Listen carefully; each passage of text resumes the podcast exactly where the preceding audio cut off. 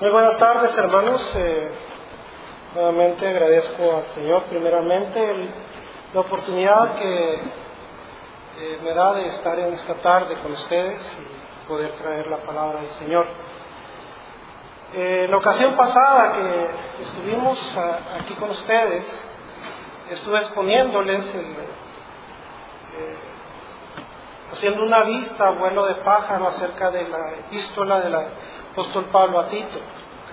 Y habíamos mencionado en ese entonces, eh, eh, y haciendo un bosquejo rápido acerca de, esta epístola, capítulo 1, trata acerca de, de por qué el apóstol Pablo dejó a Tito eh, encargado en Creta.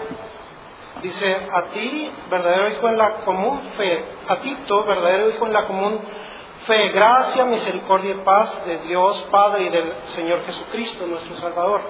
Tito capítulo 1, versículo 4. Por, esa- por esta causa te dejé en Creta, para que corrigieses lo deficiente, establecieses ancianos en cada ciudad, así como yo te mandé.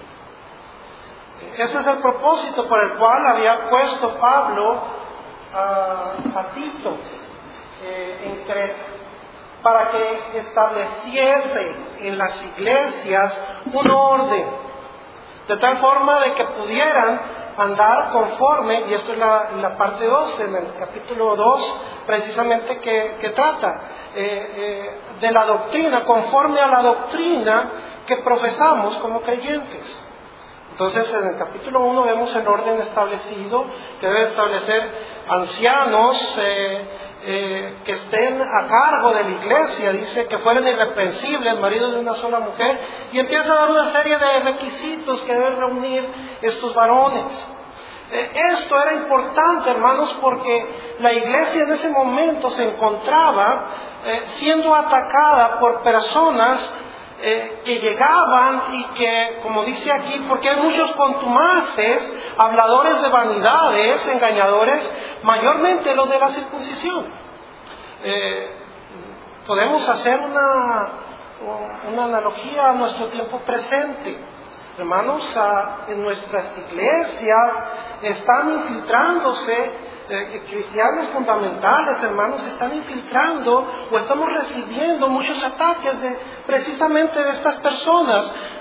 Dice, muchos contumaces, habladores de vanidades y engañadores, a los que es preciso tapar la boca, que trastornan casas eh, enteras, enseñanzas, po- enseñando por ganancia deshonesta lo que no conviene. ¿Y cuál era la receta que, que pone el apóstol Pablo aquí? Bueno, hay que poner varones que anden y que, que, que profesen piedad. Varones que anden firmes en la palabra del Señor. Pero no tan solo en cuanto a la doctrina, sino en cuanto a su andar diario.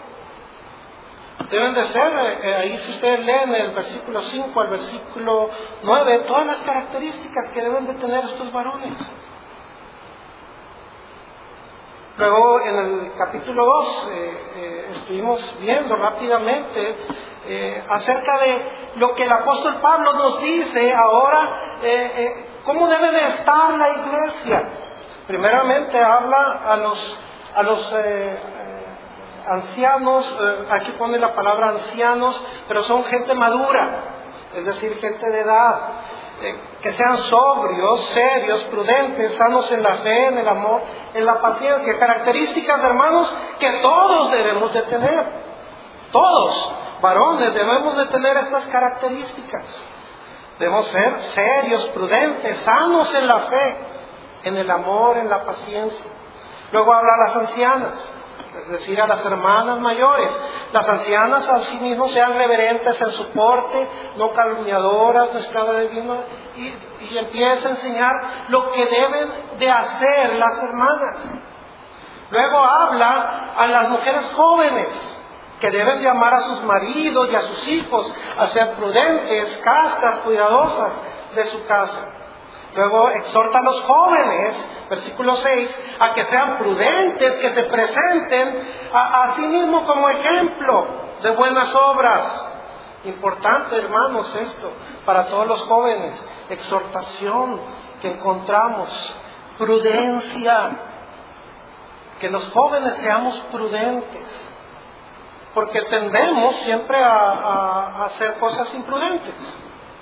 Ejemplo de buenas obras.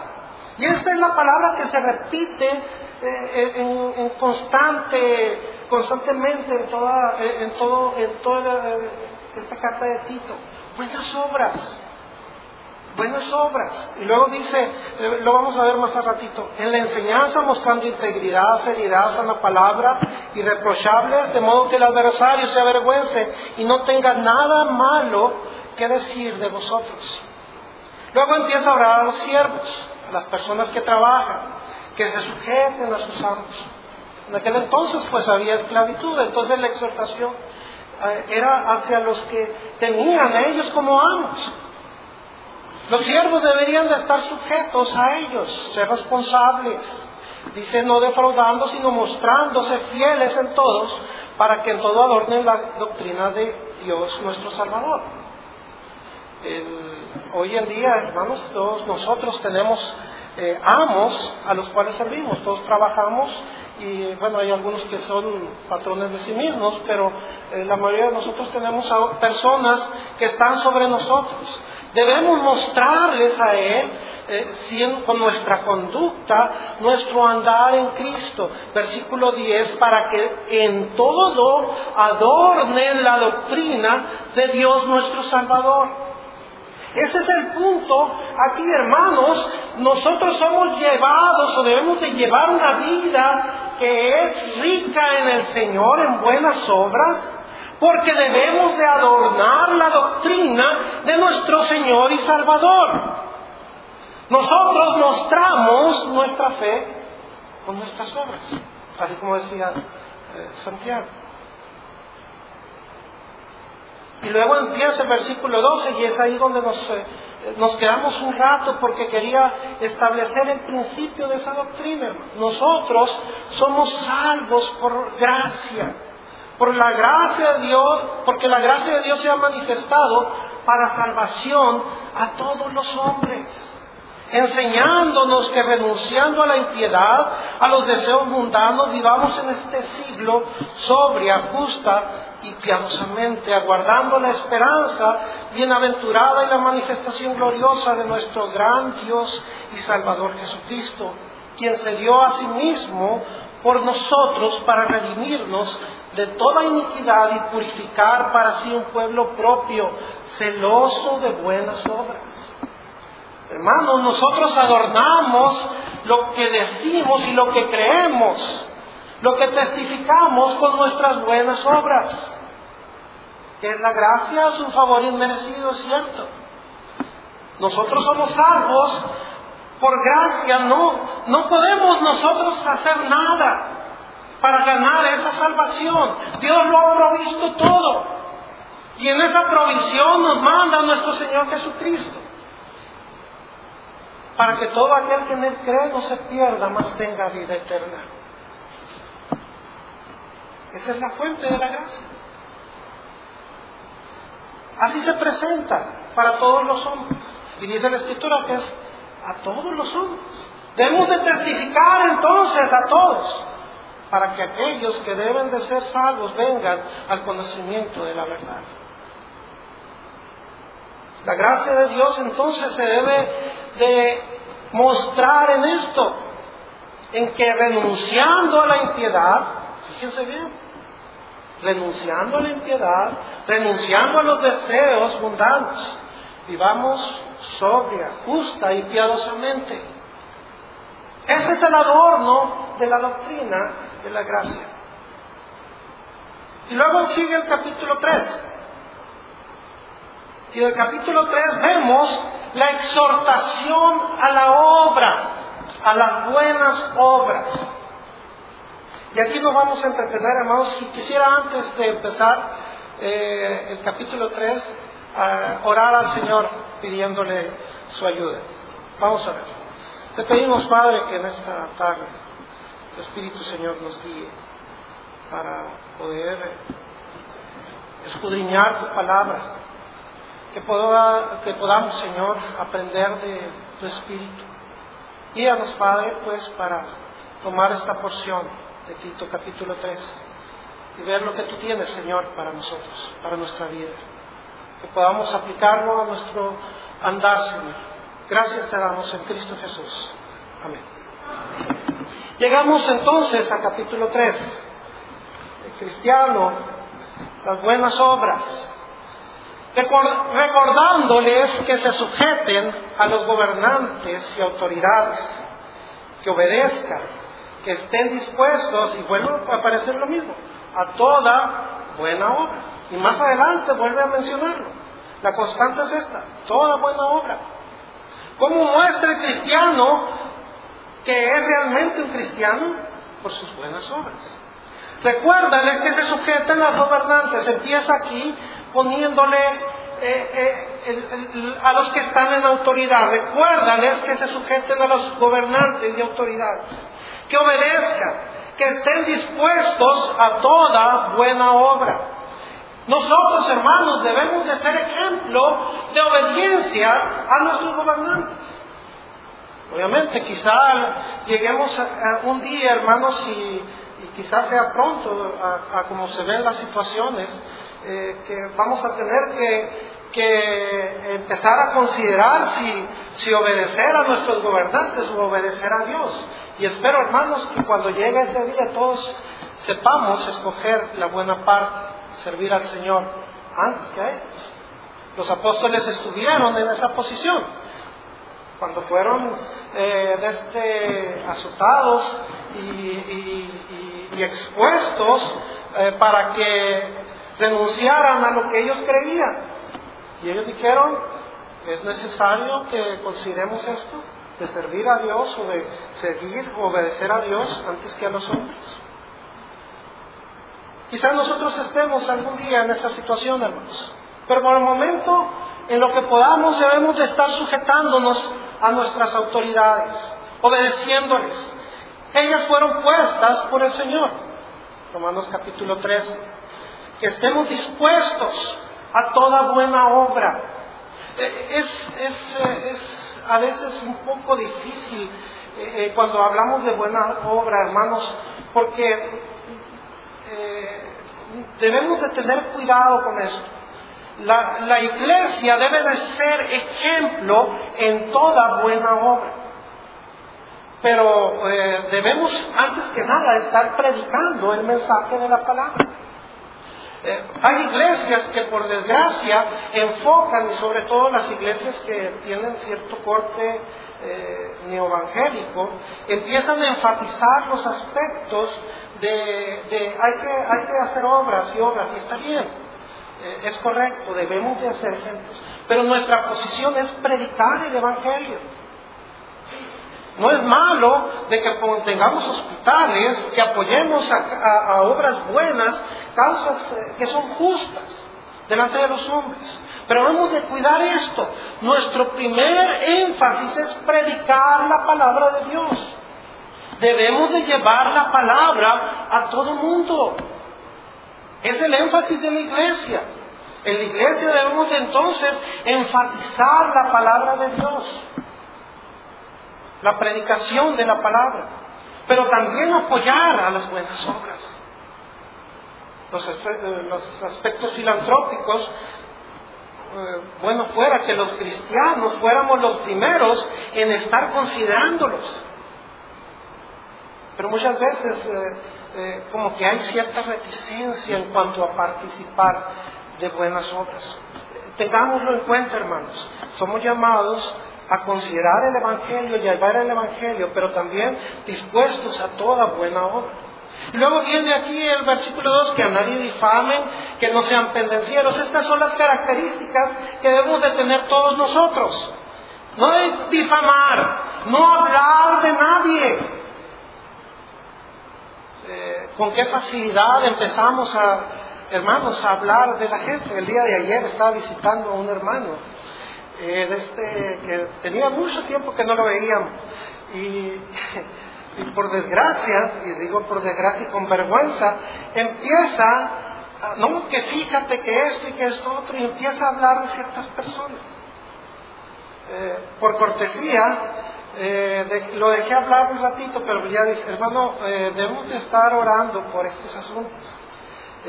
Y, hay que, y hay que calmar, hermanos, cuando empezamos a hablar de cualquier manera acerca de los hermanos. Que a nadie difamen, que no sean pendencieros, es decir, peleoneros.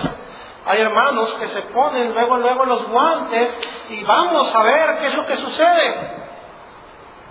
Sino amables, el aspecto positivo.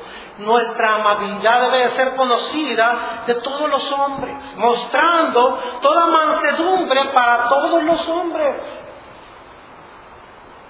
Debemos de imitar a nuestro Señor Jesucristo.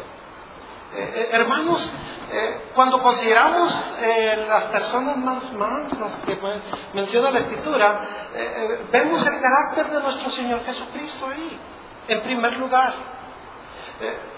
Pero algunos dirán, pero yo veo que Él tomó un azote para echar a los este, cambistas del templo. bueno, hermanos, aún en eso, nosotros debemos de entender y aprender ellos estaban pisoteando el lugar de adoración de, su Padre Celestial. Y en cierta manera, hermanos, nosotros debemos de tomar en mansedumbre, y eso significa no, no, manso no significa que andemos eh, agachados o apagados, sino que tengamos una firme convicción de lo que creemos y estamos haciendo. Moisés fue a otra persona que dice la escritura que fue eh, hombre manso sobre toda la tierra, dice, eh, pero él tuvo la suficiente firmeza como para llevar a todo el pueblo a través de todo su recorrido hasta la tierra prometida. Entonces, hermanos, debemos de mostrar mansedumbre para con todos los hombres, pero manteniendo nuestra posición, nuestra creencia. Hoy en día somos atacados, muchos por todos, de todas maneras, hermanos. Eh, creo que nos ofende a todos los creyentes, eh, eh, incluso la forma de actuar de ciertas autoridades. Acaban en el Distrito Federal de autorizar la, matrimonios de homosexuales y la adopción de homosexuales, perdón, de los homosexuales con pequeños. son cosas que debemos de resistirnos no como lo hace cierta persona ahí muy pública de la Iglesia Católica. Pero nosotros debemos de estar firmes predicando la verdad de Dios, de su palabra. Y ser firmes en esto, hermanos. Pero muchas veces como que somos vacilantes en estas cosas, no mostrando nuestra posición. Debemos de ser firmes ante el pecado, hermanos, y resistirlo. Ahí revelamos realmente la mansedumbre. Luego dice, porque nosotros también éramos en otro tiempo insensatos, rebeldes, extraviados, clavos de concupiscencias y de deleites diversos, viviendo en malicia y envidia, aborrecibles y aborreciéndonos unos a otros. Eh, esto éramos nosotros. Eh, algunos pudieran decir, hermano, pero yo nunca Hermanos, esto éramos nosotros. En mayor o menor cantidad, pero esto éramos. Insensatos. Antes de que Cristo viniera y nos llamara y nos llevara y nos limpiara con su preciosa sangre, nosotros éramos insensatos. Es decir, aparte de Dios, no considerábamos las cosas de Dios. Las teníamos como algo muy lejano, muy apartado. Eh, eh, mi testimonio, creo que algunos la conocen, es este, hermanos. Eh, yo trataba de vivir una vida agradable a Dios. Desde pequeño fui educado dentro de la religión de ciertos preceptos. Nunca tomé, nunca fumé, nunca anduve en lugares inconvenientes. Trataba de llevar una vida lo más aparte de decir así, de pecado, pero no me daba cuenta de que yo era pecador, que en mí residía el mal. Y era insensato, hermanos, aunque buscaba las cosas de Dios, porque no seguía, y, y usó la palabra, obedecía a lo que Él me mandaba en su palabra. Que debería yo de confesar mi pecado delante de Él. No tenía comprensión espiritual de Él, aunque trataba de agradarle. Estaba en insensatez. Nuestro corazón, dice la escritura ahí, que por el pecado está entenebrecido. Así es nuestra condición sin Cristo, hermanos. Insensatos, rebeldes, contrarios a Dios. Rebeldes porque desobedecíamos sus mandamientos. Rebeldes porque actuábamos en contra de lo que Él expresamente ordenaba. Yo iba a la, él me decía al norte y yo me iba al sur. Él me decía al este y yo me iba al otro lado. Esa era mi condición. Extraviados, perdidos, sin rumbo, esclavos de concupiscencias y deleites diversos, esclavos al pecado. En Romanos 6 encontramos como nosotros éramos así, esclavos al pecado viviendo en malicia, envidia y envidia, aborrecibles y aborreciéndonos unos a otros. Esta era nuestra condición, hermanos. Pero llega el versículo 4. Pero cuando se manifestó la bondad de Dios, nuestro Salvador, y su amor para con los hombres, nos salvó. Ah, qué gran bendición tenemos ahora, hermanos. Antes éramos así y Él nos salvó. Manifiesta entonces su bondad, el Señor, su amor para mí, el que Él me salvó, considerando todo lo que era insensato, rebelde, extraviado, esclavo en el pecado, en malicia, en envidia aborrecible. Él me salvó, hermanos y nos salva a todos los que hemos depositado nuestra fe, nuestra confianza en Él. Esa es la gracia, la manifestación de la bondad de Dios.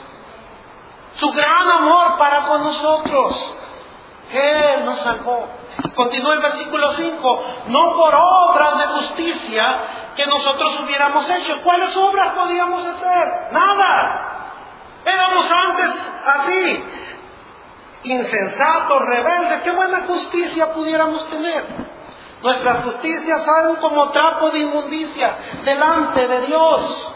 Nada absolutamente podemos nosotros hacer para lograr nuestra salvación. Y aquí viene un punto, le hago un paréntesis.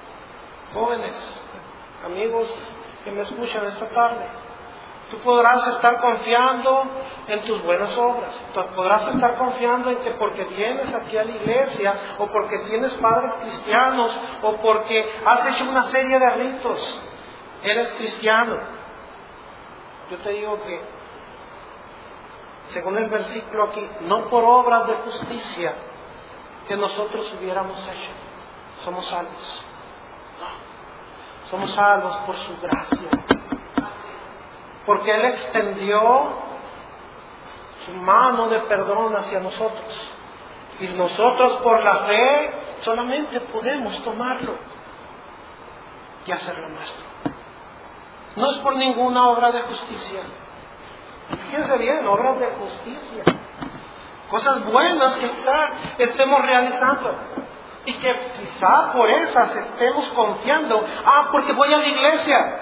Ah, porque leo mi palabra la palabra de Dios. Que bueno, son cosas buenas, cosas que debemos de estar haciendo. Pero esas no nos salvan. Solamente la fe en Cristo. Es la única. Es lo único que podemos hacer para llegarnos de esta salvación. Por la fe solamente. Efesios capítulo 2, versículo 8 por gracia sois salvos por medio de la fe, no por obras, para que nadie se gloríe. Nos salvó entonces no por obras de justicia que nosotros hubiéramos hecho, sino por su misericordia nuevamente. El amor de Dios mostrándose en favor de aquel que no puede hacer nada. La misericordia, la gracia de Dios, por el lavamiento de la regeneración, aquí hablando acerca de la forma en que la palabra de Dios obra en nuestra vida, lavándonos, limpiándonos, llevándonos al Señor y por la renovación en el Espíritu Santo. El Espíritu Santo nos renueva, nos va, eh, desde el momento en que creemos, Él está en nosotros y Él nos renueva cada día. Dice, el cual derramó en nosotros abundantemente por Jesucristo, nuestro Salvador. Lo tenemos abundantemente, hermanos, el Espíritu Santo en nuestra vida para que justificados, versículo 7, por su gracia, viniésemos a ser herederos conforme a la esperanza de la vida eterna. A ser justificados por medio de la fe, por su gracia, hermanos, venimos a ser herederos conforme a la esperanza que tenemos en Efesios capítulo 2. Vamos tantito para que ya vayamos versículo 11, y él mismo, y en él, asimismo, tuvimos herencia, habiendo sido predestinados conforme al propósito del que hace todas las cosas según el designio de su voluntad. En Él, en Cristo, tenemos una herencia, hermanos, que es eterna. En Cristo tenemos, somos herederos, pues, de Dios. Palabra fiel, versículo 8. Y este sería el punto, el, versículo principal del capítulo 3. Palabra fiel es esta. Y en estas cosas quiero que insistas con firmeza. ¿Cuáles son las cosas que quiere que insistas con firmeza? Bueno, para que los que creen en Dios procuren, nuevamente la palabra, ocuparse en buenas obras. ¿Se dan cuenta, hermanos? Entonces, que el cristiano debe de llevar buenas obras. Somos salvos, hermanos, por gracia. Pero ¿saben una cosa? Todas estas buenas obras también debemos de hacerlas por gracia. Por eso insiste el apóstol aquí en la doctrina de la gracia. Porque por gracia vamos a vivir haciendo buenas obras. Dios quiere que nosotros procuremos andar en buenas obras. Estas cosas son buenas y útiles a los hombres. Luego del, versículo 9 al versículo 14 eh, eh, empieza a hablar acerca de que nos ocupemos en lo que es provechoso, es decir, el andar eh, en provecho. Primeramente, evitar las cuestiones necias genealogías, contenciones, discusiones acerca de la ley, porque son vanas y sin provecho. No debemos de entretenernos, hermanos, en cosas que no tienen sustento, que son vanas. Debemos de buscar profundizar en la palabra de Dios, en lo que Dios dice, antes en lo que dicen los hombres. Eh, hoy, hoy en día, por desgracia, nos olvidamos de este hecho, de estar estudiando la palabra de Dios. Eh, eh, bueno, yo he estado con jóvenes mucho tiempo ya, y, les digo y les comento, bueno, ¿cuánto, ¿qué tanto tiempo inviertes diariamente o en la semana para estudiar la palabra? Y, veo por desgracia que aún en esta época eh, de tanto avance tecnológico, de tanta facilidad, es poco el tiempo que ocupamos en la lectura de la palabra. La fe viene por el oír y el oír por la palabra de Dios. Y no es de extrañar entonces que nuestras iglesias anden de este, ¿cómo dicen cuando está una, con una muleta, un, andan rengueando, así, disculpen la palabra, eh, eh, en la fe porque hay poco estudio de la palabra de Dios. conociendo a su pastor, hermanos, puedo testificar de que es una de las iglesias en las que se, predica la palabra de Dios fuerte. Y, y, considero esto. Pero no tan solo debemos de escucharla en el púlpito, sino escucharla diariamente. Llevar al Señor delante de Dios, estar eh, considerando su palabra en devocional diario en lectura diaria. Por eso no es de extrañar de que estemos tan fluctuantes en situaciones que se presentan.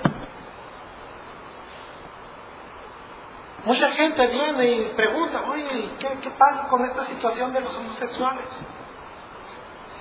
Para el cristiano no debe ser sorpresa ni motivo de, ah, pues, ¿qué pasa? ¿Qué, ¿Qué hago? ¿Qué? Ya debemos de tener firme nuestra posición. Viene el asunto del aborto hace unos eh, dos años o tres años, ¿se acuerdan? Cristianos todavía dudando qué era lo que tenían que hacer para eso. No hay estudio de la palabra. No conocemos lo que Dios quiere, lo que Dios dice. Por eso es que caemos en cosas que no son de provecho.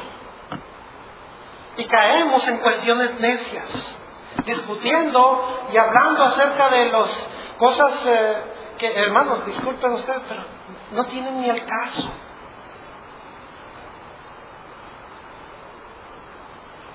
Son vanas y sin provecho. Luego, versículo 10, al hombre que causa divisiones después de una otra amonestación, deséchalo, sabiendo que el tal se ha pervertido, peca y está condenado por su propio juicio. La amonestación en la doctrina aquel que causa divisiones, aquel que, que no se sujeta a, la ley de Cristo, a, la palabra de Dios, hermano, hay que desecharlo, no considerarlo. Y luego del versículo 12 al versículo 15, hermanos, encontramos que debemos de manifestar nuestra hospitalidad con los demás. Cuando envía a ti a Artemas o a Tíquico, apresúrate a venir a mí en Nicópolis, porque allí he determinado pasar el invierno. A Cenas, intérprete de la ley, y Apolos, encamínales con solicitud, de modo que nada les falte Nuevamente hablando acerca de hospitalidad hacia el apóstol Pablo y hacia los demás hermanos que están en el servicio del Señor. Aprendan también los nuestros, y vuelve otra vez a decir, a ocuparse en buenas obras para los casos de necesidad, para que no sean sin fruto. Aprendan también los nuestros a ocuparse en buenas obras eso es lo que exhorta el apóstol Pablo a través de toda esta epístola, hermanos. Que manifestemos lo que creemos por buenas obras. Aprendamos entonces, hermanos, a andar en la verdad del Evangelio en nuestras vidas. Si decimos que creemos, debemos demostrarlo con buenas obras. Muchas veces encuentro mucha eh, indiferencia, o, voy a decirlo así, eh, en este aspecto. Pensamos que el cristianismo es el domingo en la mañana, algunos, y en la tarde. Nada más. Y que el resto de la semana es para nosotros. Hermanos, somos cristianos de aquí a la eternidad. Si hemos creído en Cristo, si hemos depositado si nuestra fe en Él, si Él nos ha limpiado con su preciosa sangre, nos ha regenerado, nos ha dado su espíritu. Somos cristianos de tiempo completo. El cristianismo no es para el pastor o para los ancianos, es para todos nosotros. Todos debemos de entonces, si somos cristianos, de manifestar en nuestro andar diario lo que somos.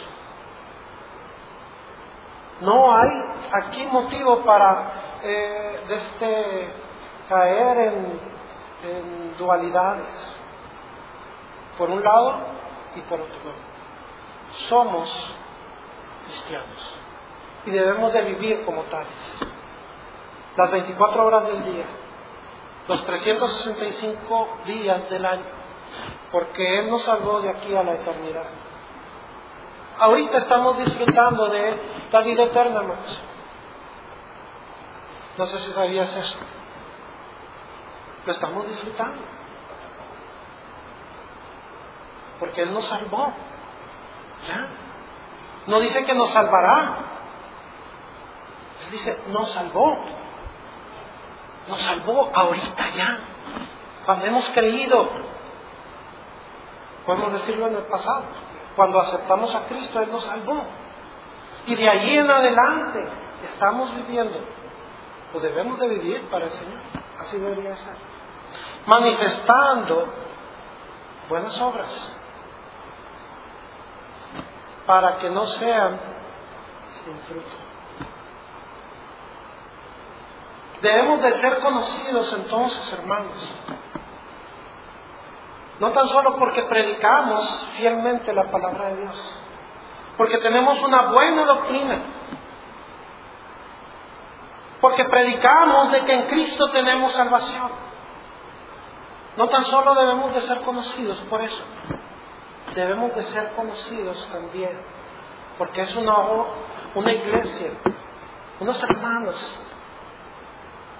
que andan como predican, que vivimos por lo que somos, creyentes en Cristo, haciendo buenas obras, para que no seamos sin fruto. Vamos a orar.